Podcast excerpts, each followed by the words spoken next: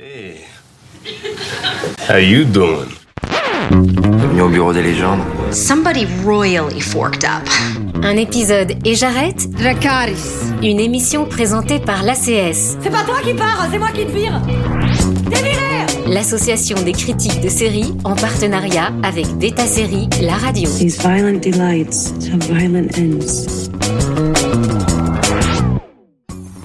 Salut à toutes et à tous et bienvenue dans cette nouvelle édition d'un épisode et j'arrête, le podcast uniquement dédié aux séries de l'ACS, l'Association française des critiques de séries, en partenariat avec Beta Série. Cette semaine, on se penche sur Scenes of a Marriage, le remake prestigieux de Scènes de la vie conjugale d'Ingmar Bergman, sorti en 1973 et disponible actuellement sur HBO aux USA et OCS pour chez nous. L'occasion de se pencher sur la construction des couples, de séries, ou peut-être devrait-on plutôt parler de déconstruction.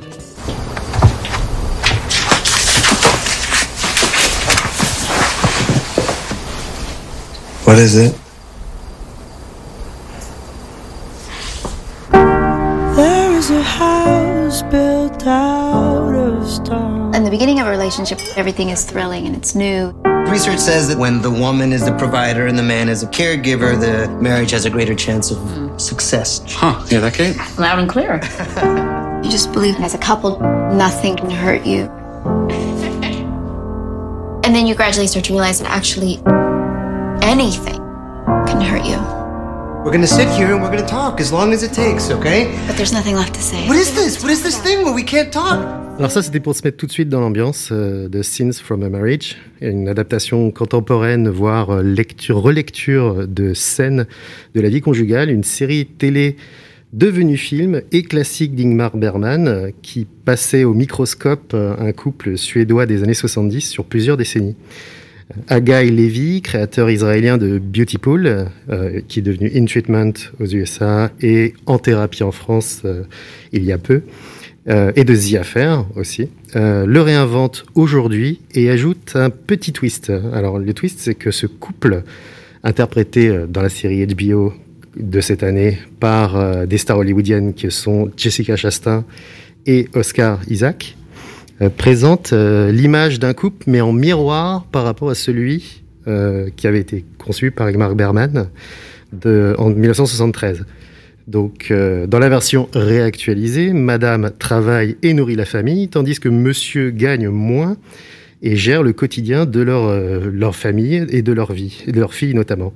Euh, soit l'inverse du couple présenté par, euh, par en 1973, qui est, comme on peut l'imaginer, très daté. Euh, du moins, donc, en apparence, on, on- ce rapport de force évolue au fur et à mesure de la série, bien sûr. Alors, est-ce que c'est une remise en question du modèle du couple ou une énième drama sur les couples en crise? On va voir ça.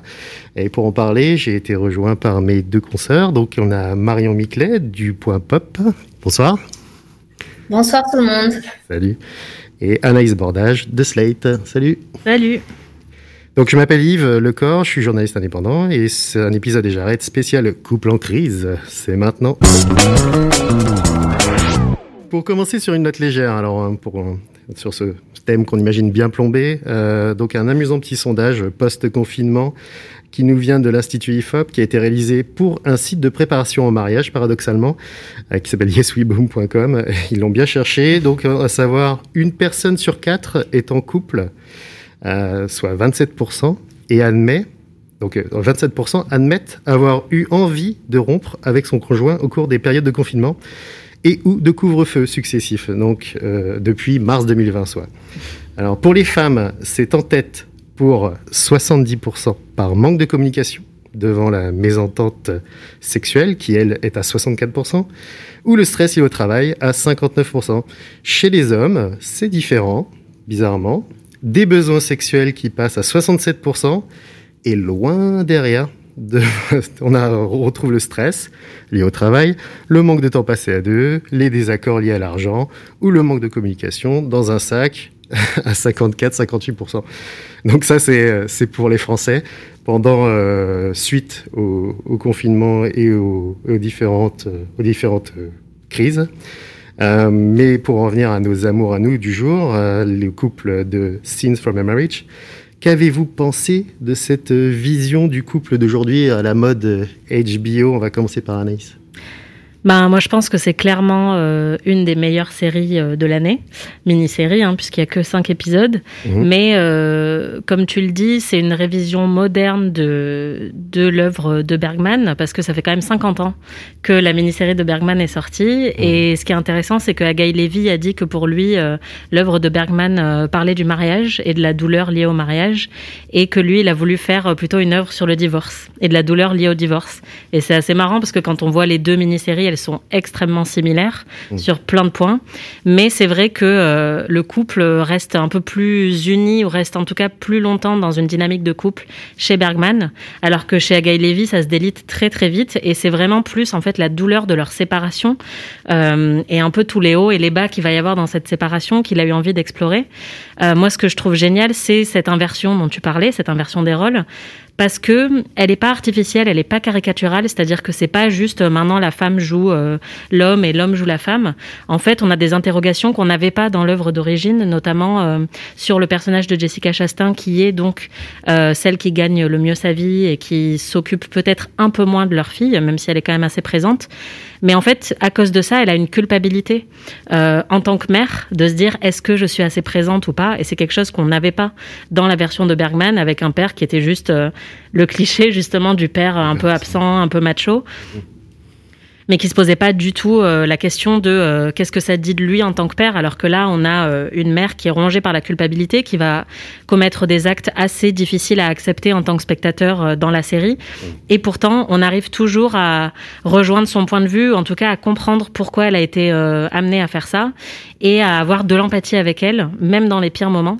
Et c'est ça que je trouve très très fort, c'est d'avoir réussi non seulement à updater une œuvre qui date d'il y a 50 ans, mais en plus d'y avoir rajouté encore plus de finesse, encore plus de réflexion sur ce que c'est d'être un couple euh, ben, en délitement, un couple en séparation, euh, alors que bon, on sait déjà que l'œuvre de Bergman était assez, euh, assez fine sur le sujet. Mmh, apparemment, d'après ce qu'on D'après ses propres données à lui, d'après ce qu'il disait après la sortie de, de, scenes, de scènes de la vie conjugale, il y avait une augmentation, il y a une augmentation vraiment significative des, divorces en Suède suite ah à la série, comme si ça avait été révélatrice du genre, mais oui, mais je vis ça moi aussi. Allez hop, conseiller conjugal et divorce ont grimpé en flèche apparemment dans le pays dans la foulée. Tu parlais d'empathie, mais je crois que justement Marion a un point de vue un peu différent sur la question, euh, sur l'empathie liée au personnage. Euh, bah moi non si moi aussi j'ai j'ai beaucoup aimé euh, Scenes from a Marriage la, donc la nouvelle version et je pense que il y a il y a une empathie qui se crée avec ces deux personnages qui sont quand même assez euh, difficile euh, euh, à, comprendre. Enfin, on, est bien sûr complètement plongé dans leur motivation, leur histoire, etc. Euh, mais ce que je trouve intéressant, c'est que donc le, créateur a fait le choix de faire en quelque sorte écho avec notre expérience récente qui est euh, et qui est mondiale, universelle, comme en fait les, les problèmes de couple, c'est l'expérience du confinement. C'est vrai qu'on on est dans un huis clos sentimental. Euh, qui était déjà le cas de la version originale, mais là on, donc on est dans une, une maison et on entre dans cette maison au début de chaque épisode avec un passage par les coulisses. C'est ça qui est très intéressant aussi dans cette construction de l'empathie, c'est que d'abord on, les, on voit euh, les deux personnages principaux comme des acteurs, puis tout d'un coup on les voit mettre ce, enfin, ce, euh, presque allumer euh, leur euh, leur talent d'acteur et se plonger complètement dans la scène. Et on n'a pas du tout de mal à à passer avec eux de l'autre côté. Donc là, vraiment, il y a cette empathie-là. Donc, on est très curieux. On a envie de comprendre euh, comment euh, comment avance ou comment euh, enfin recule leur, leur mariage, leur relation. Donc, on est dans cette, cette ce huis clos physique, euh, mais aussi donc un huis clos sentimental avec le fait qu'on qu'on n'échappe pas euh, à ces longues conversations, ils se remettent en question. On est dans l'introspection qui est un des thèmes favoris de Aga Levy. Et euh, je pense que euh, beaucoup de couples peuvent à la fois se sentir rassurés en voyant comment donc ces deux personnages échangent et communiquent et partagent bah, les responsabilités parentales ou financières, etc. Et en même temps comprendre effectivement que euh, voilà se, retrouver dans dans certaines de leurs difficultés. Mhm. C'est vrai qu'il y a énormément de petits détails qui rappellent euh, les gestes qu'on a dans le couple, euh, dans le couple quotidien. Pour les petites infos, les petites anecdotes qui sont assez intrigantes sur, sur la série, Jessica Chastain n'était pas le premier choix. Apparemment, on avait mm. Michelle Williams qui devait jouer le rôle en face et qui s'est désistée alors qu'elle est quand même un peu, c'est un peu une championne sur ce type de sujet de projet. Elle a fait beaucoup de films. Je pense à Blue Valentine ou des choses comme ça. On l'imagine très bien dans ce rôle-là. Dans les femmes qui sont torturées. Celle-ci est très, c'est vrai, elle est beaucoup plus forte que, que le personnage de Liv Ullmann, qu'il qui, était euh, de manière différente aussi. Euh, mais c'est vrai que le, moi j'étais assez surpris du coup, excusez-moi, du coup mon point de vue masculin sur la question, vas-y, vas-y. sur la, le côté ouais, passif-agressif de, de l'homme était assez euh, assez surprenant, le fait qu'il n'explose pas. et on parle quand même d'adultère, de situation de ce type-là. La, la, femme est en effet, le personnage féminin est en fait, comme tu disais, difficile à apprécier du fait qu'elle est, euh, qu'elle est assez euh, décidée et prêt à ne pas discuter du tout au départ de la série. Moi, je trouvais que c'était là-dessus que c'était assez euh, que le rapport était inversé dans le rapport masculin-féminin, cet aspect où il y a, ça arrive, il y a énormément, il y a une portion importante de femmes, cette façon qu'elle a de, de, de, quitter tout, de laisser derrière elle son foyer, son enfant, etc. C'est vrai que c'est c'est des choses qui sont traitées de manière très euh, qui, paraissent euh, qui paraissent surprenantes et qui rendent aussi ce côté empathique difficile sur ces deux personnages. Lui est trop euh, en retrait. Euh, il l'explose jamais, même voir le, la tête de bah, son amant. De il l'explose à un moment, mais c'est mmh. une fois qu'elle est partie, est effectivement, euh, il va vraiment, il va appeler ses amis pour se défouler un peu sur mmh. eux en disant vous auriez pu, enfin, vous ouais. étiez au courant de tout ça et vous m'avez pas prévenu. Mais c'est vrai, c'est ça qui est très intéressant, c'est que on est quand même dans une dynamique qui est genrée, mmh. euh, mais avec une réflexion, je pense, plus fine qui va au-delà des clichés de genre où justement lui serait peut-être euh, plus plus agressif, euh, plus expressif, alors qu'en fait, elle, effectivement, elle va essayer de plutôt de, de, masquer ses émotions. Et lui, le vrai problème, euh, et c'est un peu ça qui a causé aussi l'implosion du couple, c'est qu'il est très passif en fait, mmh. et qu'il est très autosatisfait. Euh, il pense que leur couple fonctionne parfaitement bien. Ouais, je vois pas du, tout d'où ça vient. Voilà, c'est complètement. Ça. Discutons, discutons. C'est ça. Alors que, elle... nous, on le voit en fait dans la scène ouais. d'ouverture, on voit qu'il y a un problème tout de suite. Mmh. C'est un problème qui est un peu sourd, qui est un peu sous-jacent, qui paraît pas non plus. Euh, qui... On s'attend pas forcément à ce que ça mène à la crise à laquelle on va assister après, qui est vraiment assez euh, démesurée. Mais euh, on voit quand même qu'il y a un problème de communication entre les deux et que elle, en fait, elle se sent complètement étouffée par sa passivité à lui euh, et que en fait euh, c'est ça qui va justifier après ses actions à elle qui sont certes euh, assez choquantes mais moi c'est ça que je trouve réussi dans la série c'est que on pourrait penser au début que du coup elle va avoir le mauvais rôle un peu comme le mari avait le mauvais rôle mmh. dans la version de Bergman mais en fait non il n'y a pas de bon et de mauvais rôle il y a juste deux personnes qui sont très complexes écrites avec beaucoup de nuances aussi euh, et qui vont chacune tour à tour se comporter de manière assez exécrable assez médiocre et qui ont en même temps une grande affection euh, l'une pour l'autre. Et tout ça, en fait, on le ressent en juste cinq épisodes. Mmh. C'est assez incroyable. On ressent vraiment euh, tout le passif de ces deux personnages, toute la nuance de leur personnalité, euh, aussi comment leur personnalité a évolué au fil des ans, et ce qui fait qu'ils se reconnaissent plus trop ou qu'ils se retrouvent plus trop à un certain moment, alors que ça fait longtemps. Au cours de la série, en effet, qui montrent leurs ouais. évolutions entre les séparations respectives, les choses comme ça. Et ça, c'est vrai que ouais. c'est vraiment très très fort en cinq épisodes, donc un de moins en plus que Bergman, ouais. d'avoir réussi à, à, raconter tout ça et avec deux performances d'acteurs qui sont vraiment exceptionnelles parce qu'ils portent absolument toute la série. Et c'est deux très bons acteurs euh, qui n'ont plus à faire leurs preuves, mais mmh. voilà, mais là, mmh. qui se dépassent complètement. Enfin, moi, j'étais bluffée à chaque seconde, surtout comme tu le disais, Marion, avec un cadre aussi restrictif, où ils sont juste seuls dans une pièce à parler. Et en fait, euh, il arrive à en tirer des performances mais absolument incroyables. C'était cette très, idée très au départ, c'est que, c'est que justement, ce, qui, ce, qui, auquel, ce à quoi on rend hommage euh, le créateur, c'est cette idée que, que, que la base, il pensait ça comme une pièce de théâtre, en fait. Mmh. Euh, Ingmar Bergman, je pense, euh, je veux dire. Et du coup, euh, ce côté, comme tu parlais justement Marion, euh, de ce qu'on voit le, le making of en quelque sorte à chaque début d'épisode, c'est un peu comme une entrée en scène des acteurs avant leur, euh, avant l'ouverture du rideau finalement. Et d'ailleurs, c'est une, c'est une histoire, euh, le, comment dire, la scène de la vie conjugale qui tourne toujours dans les théâtres partout dans le monde. Toujours aussi actuel et, et copié dans le monde qu'une qu série justement du, de, de Lévy qui, qui est incroyable, qui est copié Ouais, partout dans le Ouais. monde. Quoi. Bah, c'est parce que c'est facilement adaptable, effectivement, parce que c'est un cadre très simple. Et d'ailleurs, euh, plusieurs épisodes de la série d'Agaï Levy ont été coécrits avec une dramaturge euh, qui, justement, a sans doute su très bien comment insuffler euh, euh, tout le drame nécessaire à ce cadre très très simple. Quoi. Mhm. En tout cas, soyez en forme au moment de le voir, ça c'est sûr. Ouais.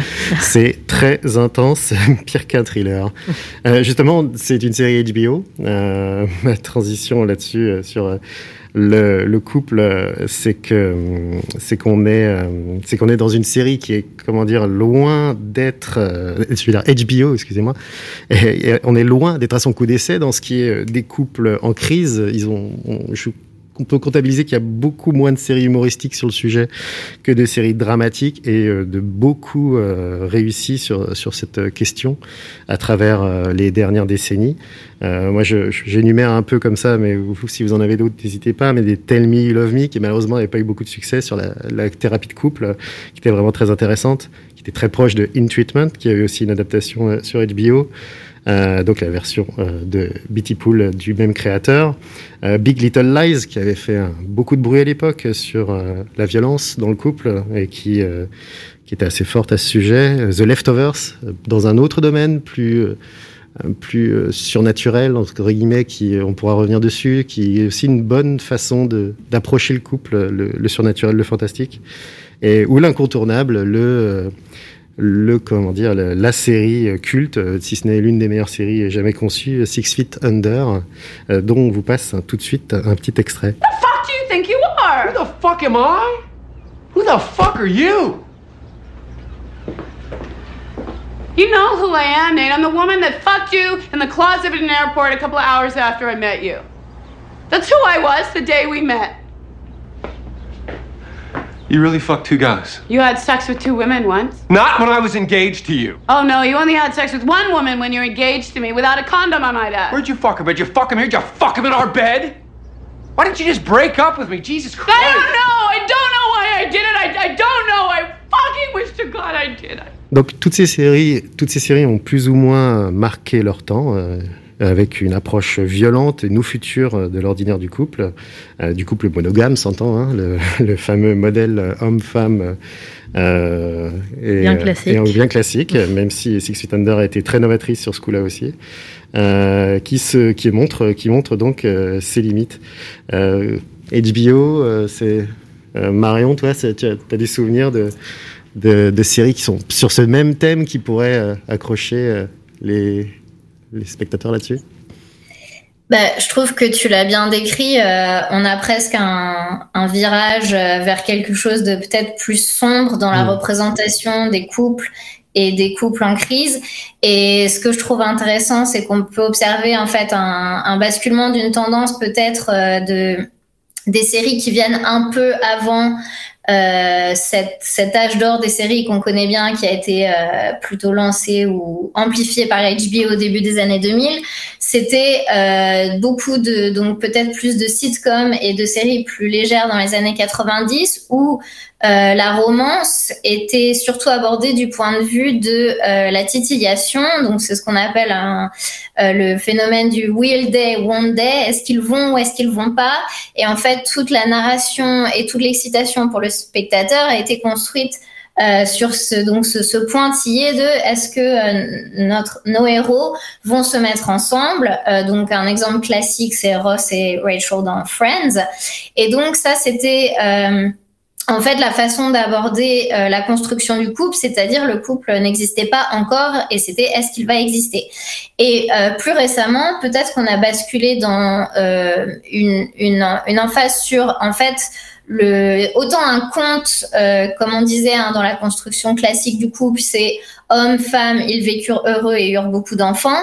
Euh, les séries récentes euh, continuent après ce point final euh, de, de conte de fées pour vraiment développer des nouvelles thématiques et explorer donc les aspects plus sombres, plus complexes, mais aussi plus réalistes peut-être de la vie de couple. Et je pense que c'est aussi pour ça que ces séries-là, elles nous ont touchés et elles ont marqué leur époque. C'est parce qu'elles ont euh, abordé peut-être plus frontalement euh, des, des thématiques qui vont parfois très loin. Donc on a parlé un peu de la violence, par exemple, dans Big Little Lies. Et, euh, on peut en débattre, mais moi je trouve qu'on on a aperçu pas mal récemment de personnages euh, de pervers narcissiques qui euh, sont plutôt dans des rôles secondaires euh, et qui est aussi une autre évolution des séries récentes parce qu'on sait que il y a eu beaucoup de séries HBO qui est de, dans cette veine du nouvel âge nouvel âge d'or des séries qui mettaient au centre de l'histoire un mâle, un anti-héros donc masculin qui était marié, mais qui avait souvent un mariage houleux et qui n'hésitait pas à tromper sa femme. Donc on pense bien sûr aux Sopranos ou à Mad Men,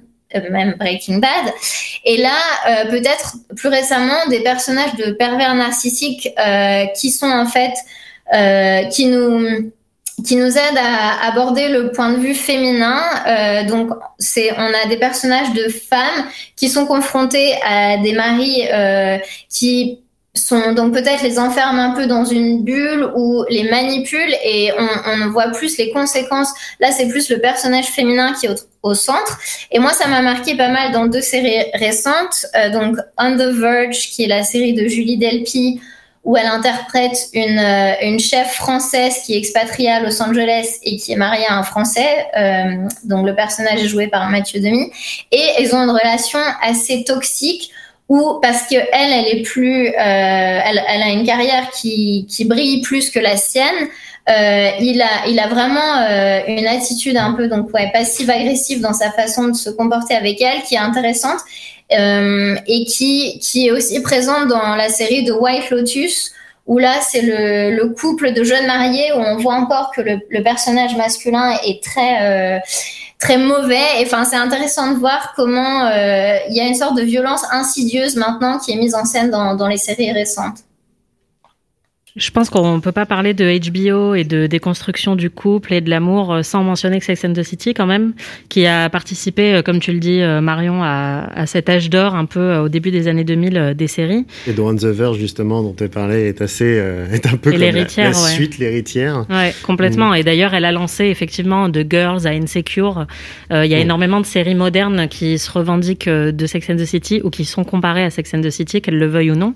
Mais cette série clairement a été révolutionnaire, non seulement pour sa représentation euh, des personnages féminins, mais aussi parce qu'elle abordait de manière très crue euh, des questions de sexualité, d'amour, de célibat, de solitude. Euh, quand on se retrouve célibataire à presque 40 ans, si c'est un choix ou pas, ça peut être perçu de manière très différente. Est-ce qu'on peut s'ennuyer sexuellement quand on a le même partenaire depuis longtemps? Est-ce qu'on doit essayer peut-être d'autres expériences sexuelles Enfin, tout ça, c'était quand même des sujets qui étaient assez tabous avant que Sex and the City n'ose en parler. Et pour moi, le salaud aussi? Pardon? Peut-on aimer le salaud aussi, Mr Big? Ouais, complètement. mm. Et, et c'est vrai que bah, aujourd'hui, pour moi, toutes les séries qui essayent de parler d'amour euh, et de parler d'amour moderne doivent un petit peu quand même à Sex and the City. Après, euh, il y a aussi eu Desperate Housewives euh, qu'on est obligé de mentionner euh, en ce qui concerne euh, la frustration euh, du couple et de la routine. Je pense que ça a été une série qui était assez importante, même si au final, ça parlait aussi de beaucoup d'autres choses.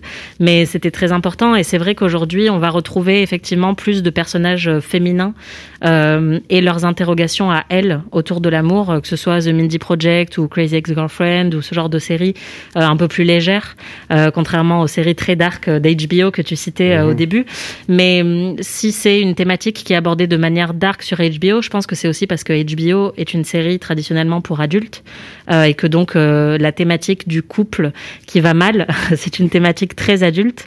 Jusqu'à Euphoria, il n'y avait pas vraiment de série adolescente sur HBO et donc je pense que ben, c'était clairement un, un puits euh, euh, très riche euh, pour la chaîne que d'explorer euh, les questions conjugales en fait. Mmh.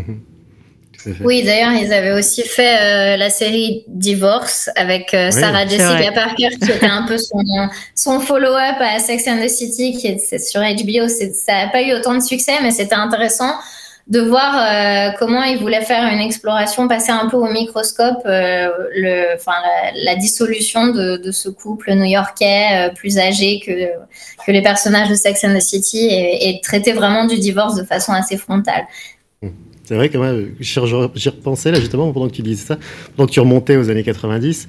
Euh, le dernier exemple que je voyais de série où le couple était vraiment positif et, euh, et où c'était centré dessus, c'était Mad About You, je crois que c'était dans les années 90, Mm. où, où littéralement on est vraiment sur un couple. Il n'y a pas d'histoire de ils vont se mettre, où ils est, est-ce qu'ils se mettront ensemble ou pas, mais plutôt euh, et, et plutôt comment est-ce qu'on vit positivement en couple? C'était vraiment euh, extrêmement positif. Il n'y avait pas euh, tous les toutes les engueulades se résolvaient à chaque fin d'épisode, euh, si ce n'est euh, le final qui était un peu plus un petit peu plus tortueux. Mais c'est vrai que c'était euh, là on est on faut remonter aussi loin pour avoir pour que justement on n'aille pas sur des dérives euh, des dérives plus dramatiques ou dramédie, comme tu parlais en effet de, de, de donc de Desperate Housewives qui, qui jouait à plein les deux sur le côté Ouais. soap euh, et sur le côté euh, dramatique. Et justement, voyons un peu si on peut partir vers des choses un petit peu plus positives, un petit peu plus, euh, un petit peu plus fun. Par exemple, si je vous passe cet extrait-là. Did you ever actually love me? I look and stare so deep in your eyes. I touch on you more and more every time. When you leave, I'm begging you not to go. Call your name two, three times in a row. Such a funny thing for me to try to explain how I'm feeling, and my pride is the one to blame. Because I know I don't understand just how your love can do what no one else can. Dad! I left Byron. Why? What'd he do? Your love's He put a surveillance chip in my brain. got me looking so crazy right now. Crazy right now. Your love's He is just watching all of this play out. looking so crazy. Crazy right now. What about our vows? Crazy right now. Donc on vient, on vient d'entendre la, la bande-annonce de Made for, Love, euh, donc qui vient de sortir sur euh, Canal+. Donc c'est une création originale avec euh, Christine Milioti, euh, dont tout le monde se souvient pour avoir été The Mother euh, dans, dans I Met Your Mother, et qui est particulièrement barré. Là, si on parle sur une thématique couple, il s'agit d'un d'un homme qui est tellement possessif. Là, je pense qu'on nous parle d'un possessif plus plus plus, hein, dans le genre psychopathe, qui qui donc euh, implante une puce dans le dans le dans la nuque de sa de sa compagne pour être sûr de toujours savoir où elle se trouve alors qu'elle passe son temps à essayer de le fuir. Un vrai thriller. Mmh, sympa. Ouais, un vrai thriller. Mais c'est aussi une dérive, euh, c'est une dérive ou une qualité de- des séries actuelles. On a beaucoup, où on a des dramédies justement extrêmement dark euh, sur euh, sur le couple et dans, dans un mode très réaliste. Ou alors on est sur des choses euh, qui vont aller vers du surnaturel, de la fantaisie, de la folie euh, et De la science-fiction aussi, avec euh, toutes ces histoires d'âmes sœurs, euh, que ce soit dans Black Mirror ou dans Soulmates, c'est comme ça que s'appelle la série de Ouais, Amazon Prime, euh, tout à fait. où il y a vraiment, on sent qu'il y a une interrogation euh, en ce moment. Alors évidemment, c'est lié à, à la prolifération des applis de rencontres et tous Mhm. les questionnements euh, très universels qu'il y a autour. Mais il y a de plus en plus de séries qui se posent la question de l'existence de l'âme sœur. Est-ce que ça existe vraiment ou pas? Mhm. Est-ce qu'au final, ça peut pas être terriblement enfermant si on a une appli ou ou je sais pas, même par exemple dans The Good Place, si on arrive et qu'on hein. nous dit voilà ça c'est ton âme sœur en fait, euh, t'as pas trop le choix. Euh, Est-ce que ça peut être euh, incroyablement libérateur ou au contraire incroyablement enfermant? Moi je trouve que c'est des réflexions assez intéressantes, même si je dois avouer que dans beaucoup de ces séries, je trouve que c'est pas vraiment abordé avec beaucoup de nuances. Je pense que bon souvent quand les nouvelles technologies sont intégrées aux séries, on se retrouve avec des trucs assez gros sabots, notamment Black Mirror. Enfin personnellement j'en peux plus, mais mais Soulmates, c'est pareil, c'est-à-dire qu'il y a des débuts de réflexion intéressants, mais au final, euh, on en revient toujours un peu au même, c'est-à-dire que euh, la- les nouvelles technologies, euh, c'est horrible. elle est pas sur les sites de rencontres. en ligne. Voilà, c'est ça. Et, euh, et l'amour, c'est beau que quand c'est spontané et que ça vient de nulle part. Comme dans Modern Love, non, du coup, qui est un peu, qui joue un peu sur ces choses-là, qui joue un peu plus, sur- qui joue très peu sur les rencontres en ligne, je crois. C'est ça. Bah, en peut-être sur la fait, deuxième saison, plus, mais. Alors, j'ai pas vu l'intégralité de la deuxième saison, mais ce que je trouve hyper réussi dans Modern Love, qui est adapté d'une chronique à la base Mm. euh, du New York Times, il me semble, c'est que euh, bah, c'est dans le titre, hein, c'est l'amour moderne, et que en fait, euh, Modern Love nous explique que l'amour moderne, ce n'est pas que le couple, ce n'est pas que un homme et une femme, mais que ça peut être plein d'autres choses, que ça peut être euh, du deuil, que ça peut être une amitié, que ça peut être un rapport platonique avec quelqu'un d'autre, euh, qu'il y a plein de manières en fait d'aimer, qu'il y a plein de manières de de désirer aussi. Il y a des, des épisodes qui sont beaucoup plus sensuels ou qui sont basés sur des fantasmes. Monogame. Il y en a d'autres qui sont plus basés sur l'identité personnelle en fait. Et c'est ça que j'aime beaucoup dans cette série, c'est qu'au final, elle élargit la définition d'amour. Et c'est quelque chose dont on a particulièrement besoin, je pense, actuellement, c'est justement de sortir de cette définition homme-femme, monogame, en couple, marié, avec un enfant, etc. Et d'expliquer que l'amour, ça peut être plein d'autres choses, ce qui peut aussi être très libérateur pour plein de personnes qui se retrouvent pas forcément dans le schéma euh, très restrictif euh, qu'on a eu l'habitude de voir dans la pop culture depuis des décennies. Mhm. Marion, toi, tu me parlais notamment euh, en préparant l'émission de catastrophes ou des séries qui sont. Oui, moi je suis, tout à fait d'accord avec Anaïs et je trouve que ce qui est intéressant avec ces séries qu'on vient d'aborder, c'est que elles ont un point commun d'être des séries comme on dit d'anthologie, donc c'est-à-dire que chaque épisode va peut-être introduire un couple euh, différent et une version de l'amour différente. Mais c'est vrai que euh, et, heureusement les séries d'aujourd'hui euh, étendent un peu leur définition et leur observation de qu'est-ce que c'est que qu'être en couple, qu'est-ce que c'est que s'aimer, qu'est-ce que c'est que l'amour moderne. Et je trouve qu'il y a aussi une thématique intéressante de déconstruction euh, de l'institution du mariage euh, en soi. Donc évidemment, euh, on, on, a vu ça dans Scenes from a Marriage, c'est dans, dans le titre.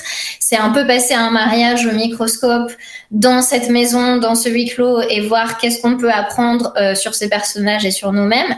Et je trouve qu'il y a pas mal de séries qui ont pour euh, prémisse cette espèce de d'expérimentation un peu forcée, euh, où souvent des couples sont construits sur des fondations qui sont pas très solides, qui peuvent être parfois provoquées par un concours de circonstances. Donc c'est un peu justement le Catastrophe, c'est une, série que moi j'ai beaucoup aimé, qui je trouve euh, marche très bien sur voilà sur le versions, d'ailleurs, une version anglaise, une version américaine euh, et une version canadienne, pardon, une version. Catastrophe a Bon, il faut que je, regarde ça, mais en tout cas, moi, j'ai regardé la version anglaise euh, londonienne avec donc ce couple. Euh, donc elle, elle est irlandaise et lui, il est américain. Ils ont une aventure d'un soir, elle tombe enceinte.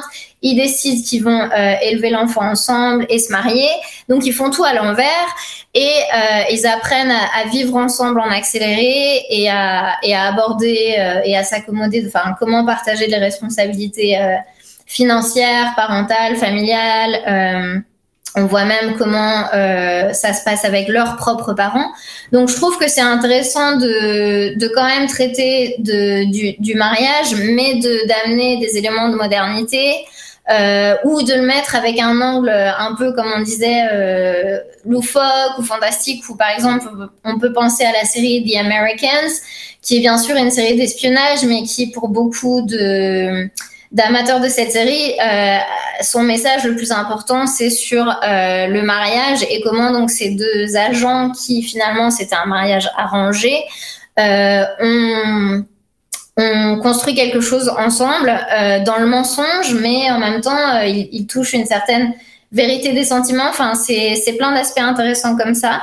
Euh, donc, euh, c'est vrai que, enfin, on va dans beaucoup de, de, de processus de déconstruction. Euh, avec notamment euh, le modèle de la housewife, donc de la femme au foyer. Et peut-être que Annès, tu voulais en parler, puisqu'il y a des séries récentes là-dessus euh, qui, qui en parlent et qui sont très intéressantes aussi. Oui, bah c'est vrai que ce que je trouve intéressant à l'heure actuelle, et Crazy Ex-Girlfriend le faisait déjà un petit peu il y a quelques années, d'ailleurs The Mindy Project aussi un tout petit peu, mais là on est vraiment dans une déconstruction non seulement du couple et des, et des relations euh, domestiques, mais aussi même du format qu'on va utiliser pour montrer un couple. Et il y a eu WandaVision il y a quelques mois qui a été un énorme carton, donc la série de Disney+, euh, qui montrait bah, donc euh, Wanda et Vision, euh, qui étaient dans Marvel, un... Ouais, c'est ça. Voilà, les personnages Marvel euh, qui étaient dans dans un cadre de sitcom. Euh, au début, sitcom des années 50, et puis l'épisode d'après, on passe aux années 60, 70, et donc on comprenait pas très bien au début où la série voulait en venir, mais il y avait une déconstruction du format télévisuel lui-même, et qui en fait a été utilisé pour montrer un peu euh, le mal-être, ou en tout cas euh, certains problèmes que, que ce couple doit affronter. Et c'est intéressant parce qu'il y a une série qui vient de sortir, qui est disponible sur Amazon, qui s'appelle Kevin Can F Himself, donc Kevin peut aller se faire faire voir, en gros, euh, et qui commence aussi dans ce format sitcom, rire enregistré, euh, qui est assez crispant pour nous aujourd'hui parce qu'on n'a plus trop l'habitude de voir ça. En plus, il faut dire que Kevin lui-même est assez crispant. Et en fait, on comprend au bout de quelques minutes que euh, la série va essayer de nous raconter quelque chose sur ce format, puisque la femme de Kevin, qui se fait un peu bisuter euh, pendant toutes les premières scènes, Mmh. euh, quand Kevin n'est pas là, on n'est plus du tout dans une réalisation et dans une écriture de sitcom. Euh, on repasse avec euh, un Dans le drame. une photographie différente, voilà, et un, et un style de réalisation différent qui se, qui se prête beaucoup plus au drame. Et on comprend qu'elle, en fait, elle est au bord de la crise de nerfs, qu'elle n'en peut plus de son mari, et que justement, cette espèce de femme au foyer, ou en tout cas de femme euh, parfaite, qui est toujours là, un peu en retrait par rapport à son mari, qui est toujours une sorte de soutien, qui rit à ses blagues pourries, euh, alors que elle, euh, ben, en fait, personne ne s'occupe d'elle dans la sitcom. Ben, maintenant, il y a des séries qui explorent un peu ça et qui nous montrent euh, sa version à elle. Et ça, je trouve ça passionnant. Euh, je n'ai pas encore fini Kevin Can F Himself, donc j'ai hâte de voir où ça va mener, mais je trouve que c'est très intéressant de jouer avec le format euh, pour nous raconter aussi ben, quel a été le rôle de la télé dans la construction de certains archétypes. Et d'ailleurs, c'est ça qui est fabuleux avec Scenes from a Marriage, c'est que Agaï Levy nous interroge constamment sur euh, la frontière entre fiction et réalité, avec ses ouvertures d'épisodes, comme tu le disais, Marion, où on les voit d'abord en tant qu'acteurs, mais aussi, en fait, c'est une réflexion constante dans la série de... euh, est-ce que là, je suis en train de jouer un rôle Euh, Est-ce que quand on est tombé amoureux, c'est parce qu'on jouait au couple tous les deux et qu'en fait, on s'est rendu compte que ça nous plaisait? Euh, Quel rôle jouent les films ou la musique, par exemple, dans la construction de notre couple? Et donc, il y a toute cette interrogation sur euh, le rôle de la fiction dans notre vision même à nous de l'amour. Et ça, je trouve que c'est très réussi et c'est une des pistes les plus intéressantes, je pense, pour la télé actuellement. Et c'est sur, euh, sur ces mots, sur, on revient- tu reviens, tu refermes la boucle très bien sur, sur euh, donc, Scene from a Marriage. Et euh, je crois que du coup, c'est le moment de passer à notre euh, coup de cœur euh, ou coup de gueule de ce numéro, le rendez-vous habituel de la carte blanche. Et c'est Marion Miclet qui s'y colle. La carte blanche de l'ACS. Alors Marion, de quelle série veux-tu nous parler aujourd'hui? Alors aujourd'hui, j'ai choisi une série qui s'est achevée. Donc c'est pas une série euh, d'actualité, mais elle, est dans le thème du couple en crise, je trouve. Ça s'appelle The Last Man on Earth. Euh, donc c'est une série post-apocalyptique qui a été créée euh, en 2015 par Will Forte qui interprète aussi le personnage principal de Phil Tandy. Et donc, comme le titre l'indique, il est le dernier homme sur Terre ou pas. Euh, donc, en fait, on, on est dans cette euh, voilà cette question de euh, comment affronter en fait au départ ce qui est vraiment très fort, c'est cette impression de solitude extrême. Euh, la série en tout, elle, elle a quatre saisons, mais euh, les premiers épisodes se concentrent vraiment sur le fait que donc euh, cet homme est seul et il est tellement malheureux de pas avoir de partenaire. Il a utilisé euh, tous les États-Unis comme un terrain de jeu, mais il n'arrive pas à trouver le bonheur. Et donc, il est au bord du suicide et euh, jusqu'à ce qu'il rencontre, trouve une, une femme qui s'appelle Carole, qui est inter- interprétée par Kristen Schaal. Et euh, donc, en fait, elle va l'aider à, sortir de, cette isolation qui le rendait tellement malheureux. Et ils vont se rendre compte qu'ils ont aussi une sorte de responsabilité biologique qui est de euh, aider à sauver l'humanité en procréant. Donc, on est euh, quand même, dans, il faut le dire, dans le ton de la comédie, mais la série soulève quand même certaines questions philosophiques sur donc quelle est leur responsabilité en tant que, en tout cas au début de la série, couple unique qui existe sur Terre, euh, parce que c'est vrai que le personnage de Phil est très égoïste et euh, un peu le stéréotype euh, du, de l'américain loser qui, qui est toujours un peu adolescent et qui n'est attiré que par les femmes bimbo. Donc là, il va être confronté à ses propres failles, ses propres responsabilités et euh, la série s'amuse puisqu'elle continue à introduire des nouveaux personnages. Donc le, le titre devient de plus en plus euh, incorrect, mais euh, c'est ce qui donne aussi à, à, à la série son sel puisqu'elle va étudier des modalités euh, de couples différents et comment en fait avec une, juste une poignée de personnages euh, on peut aborder des thèmes donc de, du mariage puisque euh, Carole veut absolument, avant qu'ils aient un, enfant, que elle et Phil se marient.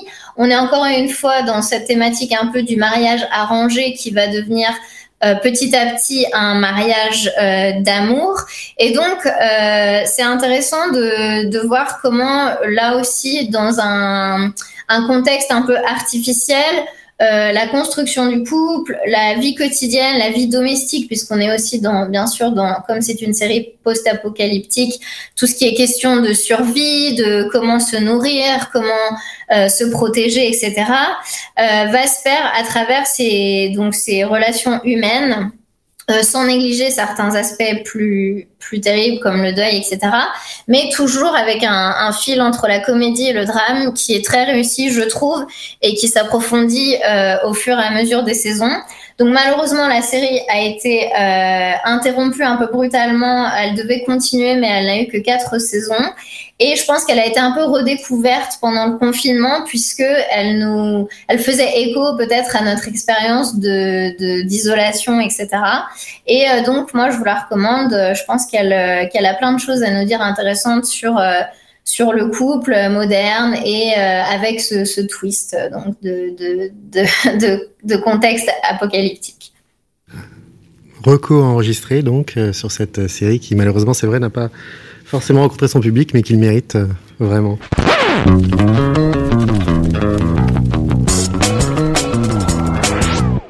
C'est la fin de ce numéro d'un épisode et j'arrête et le podcast de la CS en partenariat avec Beta Série.